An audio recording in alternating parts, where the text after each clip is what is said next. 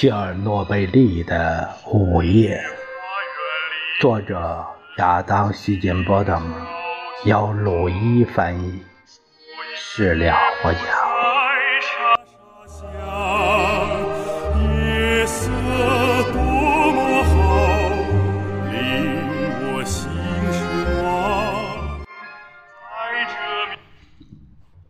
一九八六年八月初。莫斯科郊外米金诺村附近一座新建成的公墓里，某个特殊区域的坟墓已经增加到了二十五座，它们排成两列，离入口处黄砖外墙的火葬场只有五十米，还有空间容纳更多墓穴。有些前面立着白色大理石的墓碑，铭刻着金字，装饰着苏联的五角星；另外一些才刚下葬不久，看起来和土堆差不多，上面堆放着鲜花和卡片。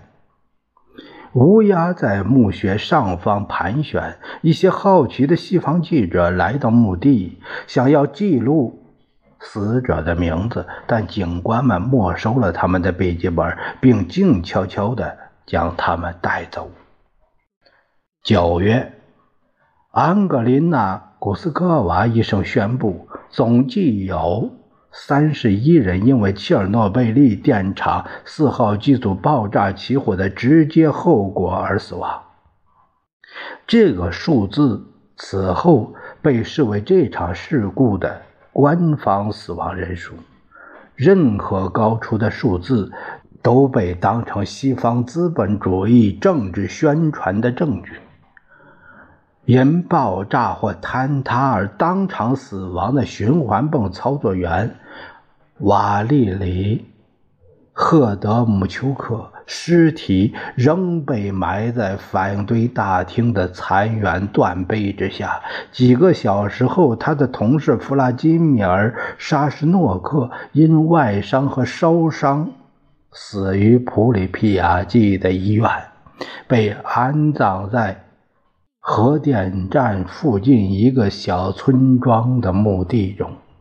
从那时起，又有二十九名受害者，包括操作员、消防员、警卫人员，在基辅的放射病房、莫斯科的专科医院，因急性辐射综合症而死去。在十三名接受 Robert。盖尔和其他苏联专家骨髓移植治疗的病人中，除一人幸存外，其他的全死了。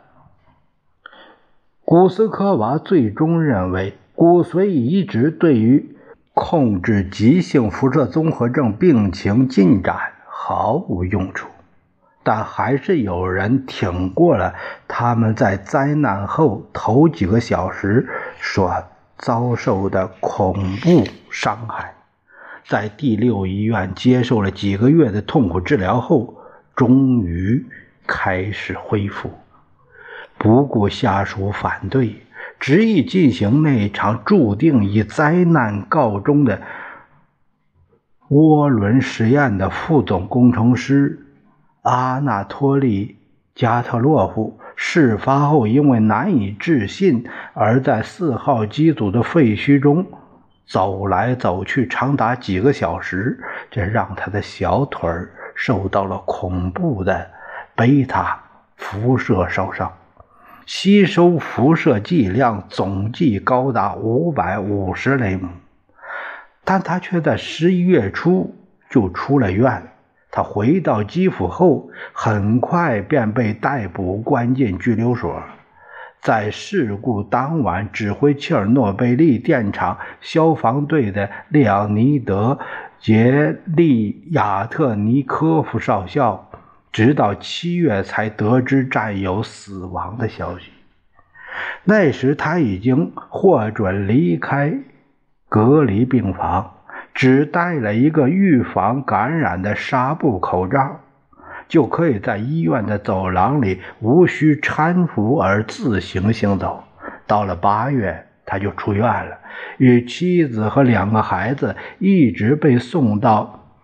拉脱维亚海边的一个度假村恢复和休养。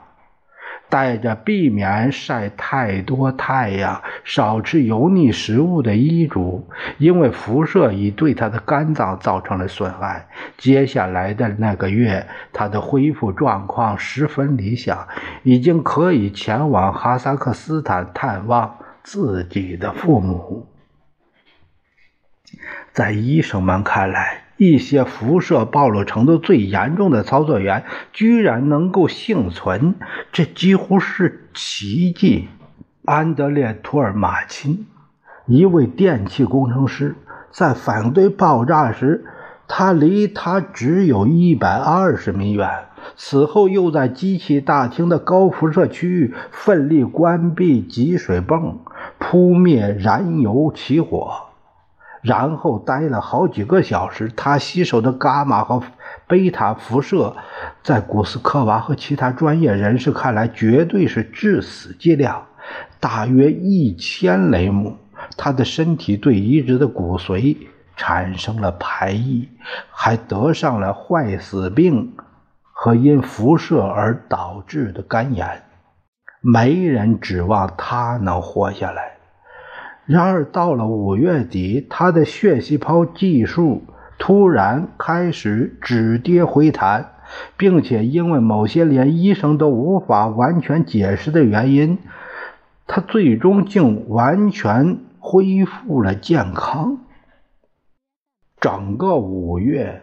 耳听着隔壁病房中连接在朋友身上的治疗仪器一台接一台。安静下来，亚历山大·谢夫琴科自己也在生死边缘徘徊。有几个星期，他的妻子娜塔莉亚每天早上在附近的小旅馆中醒来，都会担心夜里会发生不测，于是恳求他妈妈给医院打个电话。出于迷信，他盼望着，只要自己不给医生打个电话。关于丈夫病情的消息就会好一些。后来，亚历山大的骨髓开始失去功能，医生给他输血以维持生命，而娜塔莉亚则满城搜寻珍稀昂贵的食材，希望能帮助他保持体力。他把黑鱼子酱三明治带到他病床边但前来看望的好友。克洛尔坚持说，他应当试试番茄酱。然而谢普钦哥什么都无法下咽，医生只好通过静脉滴注给他输营养液。直到六月，谢普钦哥的骨髓才开始恢复功能，血液中也重新出现了新的白血泡，看起来他肯定是可以活下去。但与此同时，他身上的辐射烧伤，尤其是手臂和臂膀上那些，似乎也很可能永远无法完全愈合。外科医生不得不反复从他的肩胛骨部位切掉皮肤和肌肉，以去除那些腐烂变黑的组织。贝塔粒子。侵蚀肘部肌肉而留下的那些疼痛不堪的开放性伤口，令他永远都不可能再过上正常人的生活。九月下旬，医生批准谢夫琴科回家小住一段时间。那是一套政府特批给他家的新公寓，位于莫斯科国立大学附近一个颇为富裕的街区。他整个人憔悴不堪，瘦骨嶙峋，而且对用来帮他减轻烧伤剧痛的麻醉剂出现了成瘾的症状。医生在帮助谢普钦科戒掉对止疼剂的依赖的同时，也鼓励他在经过几个星期的全方位照料之后，重新学会自己如何生活。但辐射对他的荼毒并没有结束。即便在爆炸发生几个月后，新的烧伤仍陆续在他的腿上、胳膊上出现，他又一次住进第六医院，接受进一步治疗。当这些幸存的急性辐射综合症患者躺在莫斯科的病床上时，普里皮亚季的疏散居民却处于一种进退无措的状态，不知道什么时候才能或是能否可以回到那座被废弃的原子城，回到自己的家中，就在隔离区外的波列什科镇。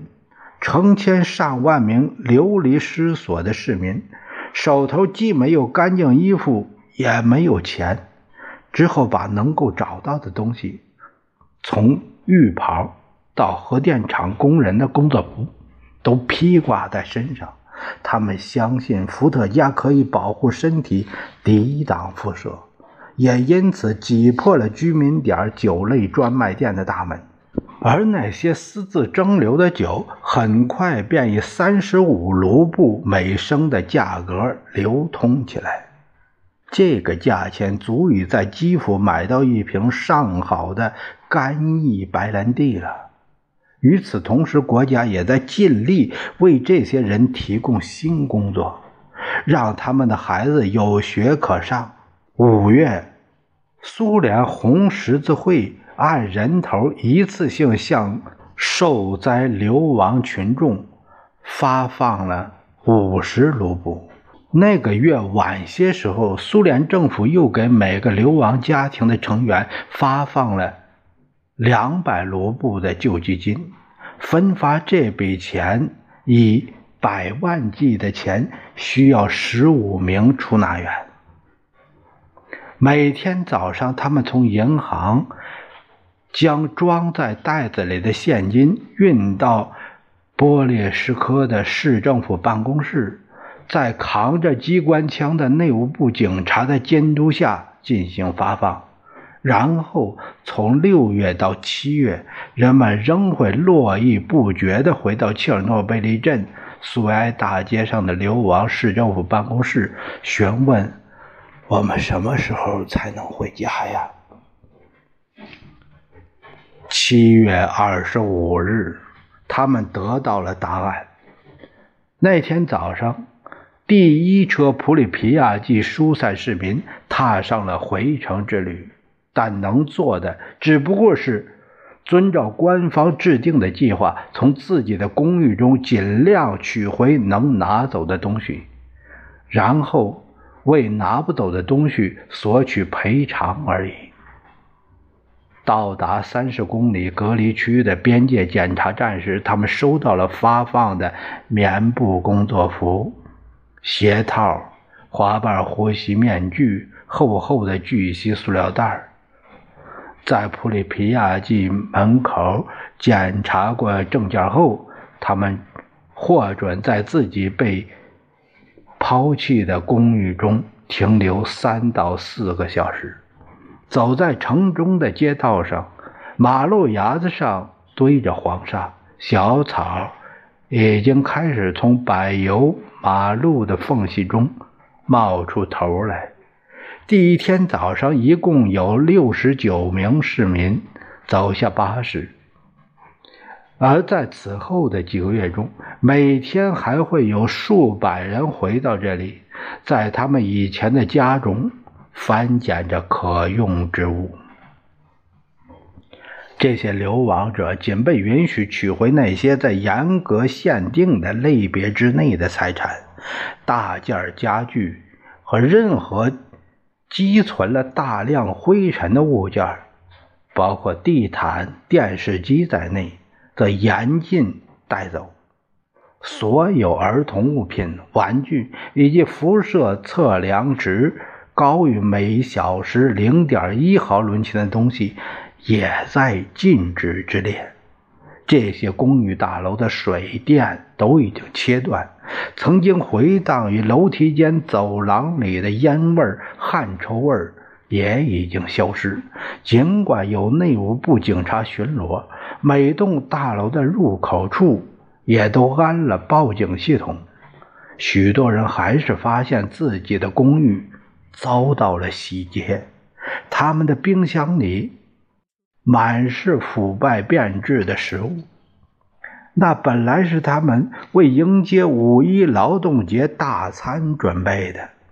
在考虑应当舍弃哪些物品时，一些人发现自己很难忍住眼中的泪水。他们意识到自己可能永远都不会再一次见到留在那些发了霉的房间里的一切了。九月。娜塔莉亚·谢夫琴科回到一家人在建设者大道上的那间两居室，在楼梯间入口外面，他发现了儿子基里尔已经摔坏了婴儿车，所以上楼的时候心中忐忑不安，不知将见到怎样一番景象。然而，当他到达公寓时，一切却和离开时没什么两样。他见到第一样东西就是疏散那天早上莎莎·克罗尔给孩子带来的那盒牛奶，被他忘在了亚历山大的自行车座上，如今还摆在那儿。他没拿走多少东西，只是收集了几张幻灯片和照片。其中包括他和亚历山大在前一年他生日时戴着帽子拍下的一张合影，以及他的邻居那天晚上写的应景打油诗。在混杂着实用主义和伤感情绪的一片忙乱中，其他住户在取回个人财产时似乎全无规律可循，有的装了一塑料袋子科幻小说。还有的拿了几个刀叉餐具。每个访客最多只允许在公寓里逗留四个小时。匆忙决定从前半生积累的家当当中抢救哪些东西，然后就得返回大巴离开。瓦连京娜·布留哈诺夫如今已经在河畔小城泽廖内角的安置点住了下来。在电厂做着两班倒的工作，而她的丈夫则仍关在基辅的克格勃拘留所中。她取回了自己最珍贵的几样物品：结婚二十五周年纪念日所收到的一对水晶杯，一张儿子幼年时拍摄的全家福，一件炙手可热的羊皮外套。后来，他把它送给了一位邻居，还有几本书。他用布蘸着醋把它们擦拭了几遍，认为这样有助于中和辐射。常常要到深夜，访客们才回到禁区外围的辐射检查站。来自莫斯科工程物理学院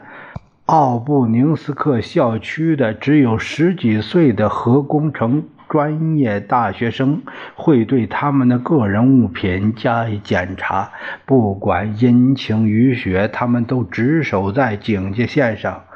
装着瓷器、录音带、书籍、相机、衣物、小摆件的箱子上，挥舞着手中的辐射测量计探棒。当个人物品因辐射水平过高而不能放行时，一些人试着用现金或禁区中的另一种通货——伏特加来贿赂检查者。当他们发现，即便是切尔诺贝利电厂的前员工也对放射性尘的危险一无所知时，这些年轻的大学生惊呆了。让他们倍感吃惊的，还有那些从阴影里突然现身的鬼鬼祟祟的陌生人。他们会提议用一箱箱的酒来换取在成堆的没收物品中搜劫一番的机会，然后准备在禁区外二手市场上售卖获利。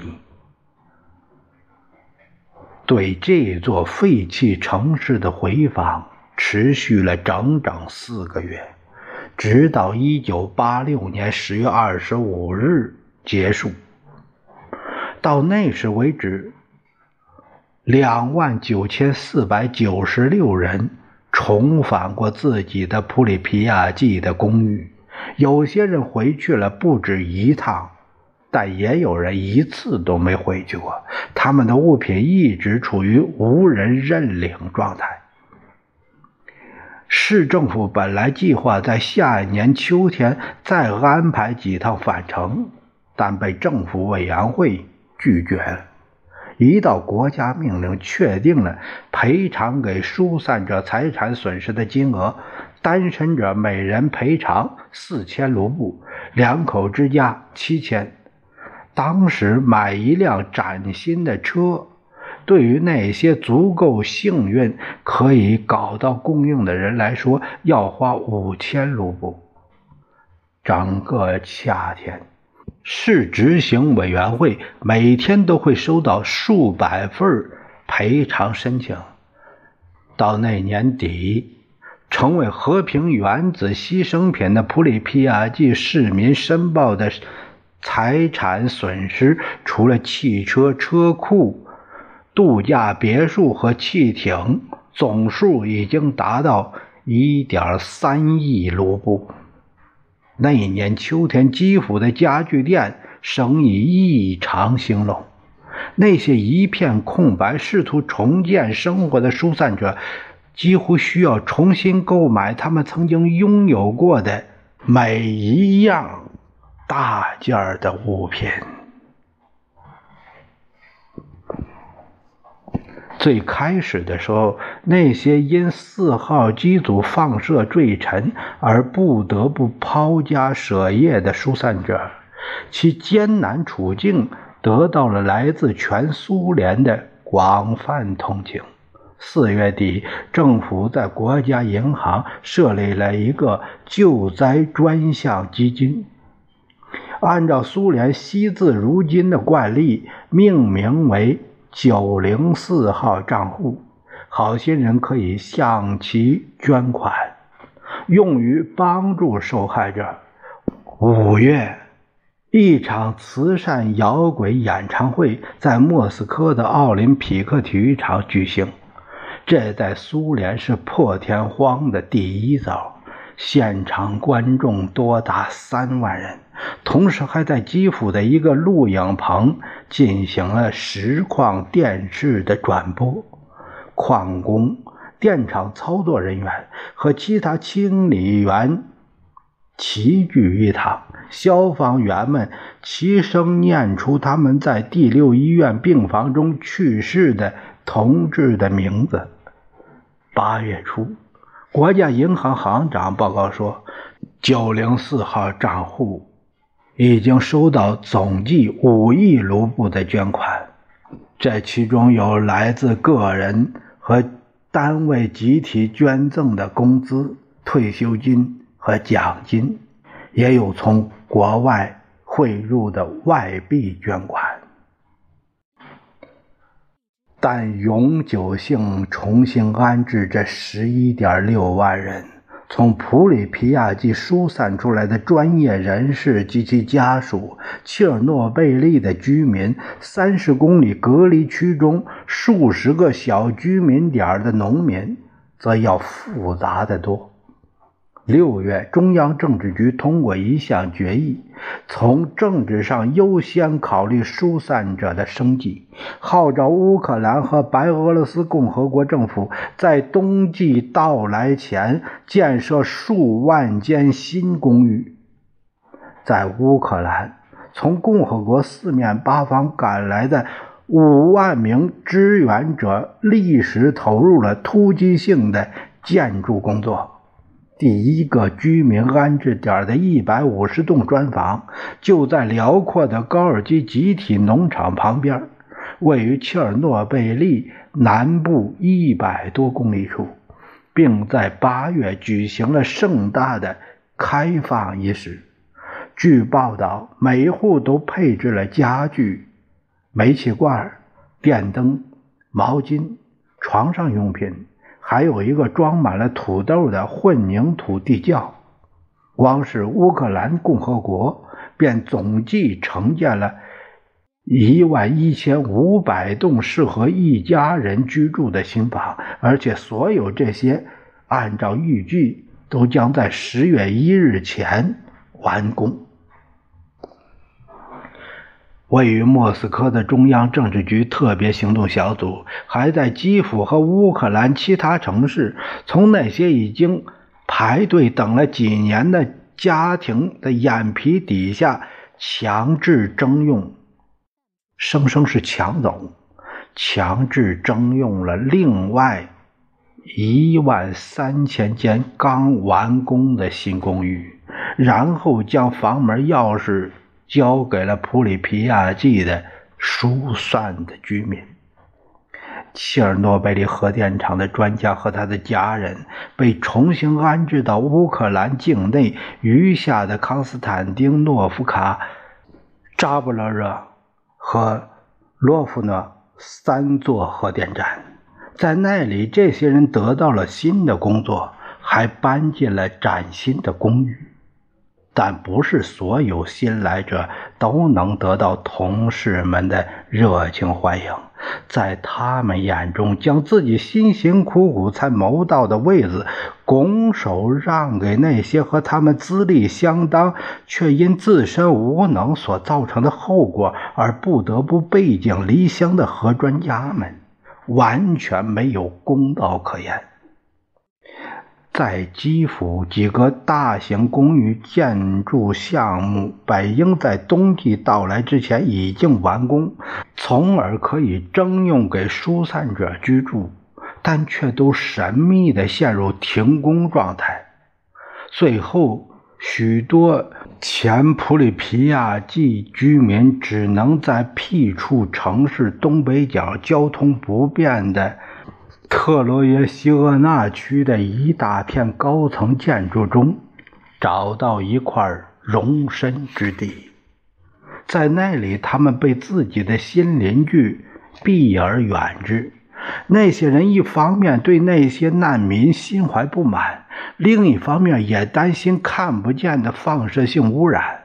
在学校，本地的父母严令。禁止孩子与来自普里皮亚季的疏散学生同桌，这样倒也并非没有合理原因。人们很快便发现，在特罗耶西厄纳的新公寓大楼里，楼梯间与走廊中的辐射值比基辅其他地方高出了几百倍。回到切尔诺贝利。政府委员会仍然下定决心，就算克服万难，也要在放射性区域的核心地带继续保持核电站运行。随着第一座反应堆于十月初重新并网发电，新的核电站站长宣布，即刻着手让第二座反应堆开始发电的计划。三号机组的污染情况仍十分严重。核电厂的总工程师和库尔恰托夫研究所的专家全都建议重新启动会过于昂贵，而且会让很多操作人员付出健康的代价。但他们的反对意见被驳回了。按照计划，第三座切尔诺贝利反应堆将于1987年第二季度重新并网发电。委员会甚至下令重新开始五号反应堆、六号反应堆的建设工作。虽然他们之前已经接近竣工，但从事故发生那一天晚上起，所有一切就停下来了。与此同时，《真理报》报道了一个雄心勃勃的计划：要再造一座原子城。供劫后重生的切尔诺贝利核电厂的操作人员及其家人居住。这将是一座代表未来、适应二十一世纪需求的新城，位于普里皮亚季东北四十五公里外，正好处在第聂伯河畔一片森林之中。这座城市将命名为斯拉夫蒂奇，拥有各种各样现代化的便利设施。并会加倍注意融入周围的自然环境。按照计划，它还会有一个中央集市广场、一座列宁像以及一个献给切尔诺贝利英雄的博物馆。